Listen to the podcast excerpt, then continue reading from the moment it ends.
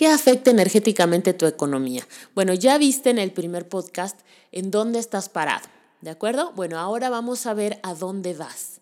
Para ver a dónde vas es muy importante que tú seas honesto una vez más contigo mismo y revisemos algunas cuestiones. Por ejemplo, ya viste en dónde estás.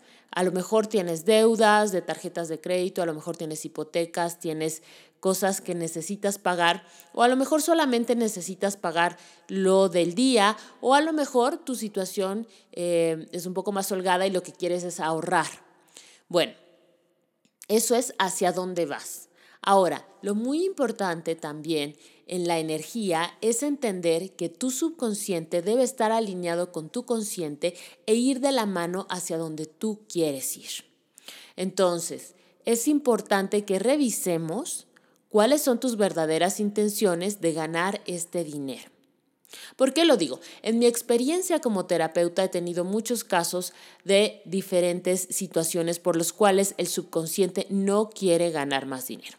Por ejemplo, Existen casos de personas en las que se han divorciado y necesitan darles una cuota mensual a su pareja y con tal de no darle esa cuota mensual a su pareja, se sabotean y se impiden tener dinero. ¿Por qué? Porque están en el fondo enojados con esta situación o enojadas de tener que darle a su expareja esta cuota. Entonces, como no se atreven a ver directamente, que están enojados y que por eso no quieren tener em, que darles esto a estas personas, pues entonces la excusa es no tienen dinero porque no tienen un trabajo, porque los corrieron del trabajo, por ejemplo. Hay otras personas que a lo mejor están enojadas con el hecho de que pidieron un préstamo para alguna situación y esa situación no salió favorable. Por ejemplo, una persona puede estar enojada porque pidió un préstamo para comprar un coche y el coche no le salió bueno o el coche eh, le trajo un problema porque a lo mejor se lo robaron o porque a lo mejor lo chocaron y entonces esta persona está enojada y traslada este enojo de la experiencia del coche a la deuda. Entonces no quiere pagar la deuda. Inconscientemente luego entonces no tiene dinero para eso. Puede ser también, por ejemplo, hay casos en los que las personas se sienten explotadas por su familia. ¿Qué significa esto? Que la persona piensa que da y da mucho y no recibe a cambio. Tal vez esto sea cierto, pero tal vez también sea cierto que la persona no recibe como le gustaría que le dieran. Esto también crea en el subconsciente una mm, negación a tener el recurso para poder darlo a la familia.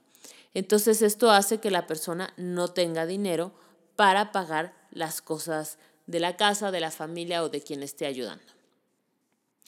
Por otro lado, en el caso del ahorro, puede haber personas que piensen que no saben para qué están ahorrando o que no merecen eso para lo que creen que están ahorrando. Por ejemplo, se quieren comprar una casa o se quieren ir de viaje o se quieren, eh, no sé, comprar algún aparato, lo que ellos quieran. O simplemente ahorrar para su vejez. Entonces estas personas a lo mejor piensan que no merecen esto inconscientemente o subconscientemente. Y entonces el subconsciente no se alinea para crear esto. Es importante que ahora tú revises si realmente quieres ir a donde quieres ir. Esto lo puedes hacer con un ejercicio muy sencillo, que es también ponerte a escribir. Ojo que recomiendo que sea mejor a mano, porque cuando tú lo estás haciendo a mano realmente estás conectando más neuronas por el simple hecho de tener un trazo constante. Entonces, eh, es importante que lo hagas a mano y que vayas tratando de describir cómo sería esta vida que quieres si tú tuvieras este dinero para pagar las cuentas, para pagar las deudas, para hacer el ahorro, para conseguir esto que tú quieres. ¿Cómo sería tu vida? Y deja ir tu imaginación y vete un poco más allá y trata de ver a qué cosa puede ser que no quieras confrontar una vez que tengas este dinero. Por ejemplo, podría ser, una vez que tengas este dinero, tendrías que pagar esas cuentas que a lo mejor sientes que no está bien que pagues porque no las disfrutaste lo suficiente. O podría ser que una vez que tengas este dinero no tengas excusa y tengas que compartirlo con esta expareja.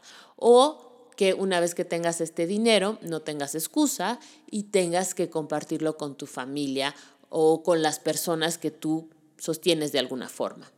O puede ser que una vez que tengas este dinero tendrías que ahorrarlo verdaderamente y a lo mejor sientes que no es tan importante. Escudriña un poco más en esto y te espero en el próximo podcast. Yo soy Ada Marciot y estoy feliz de poder contribuirte a tu salud económica.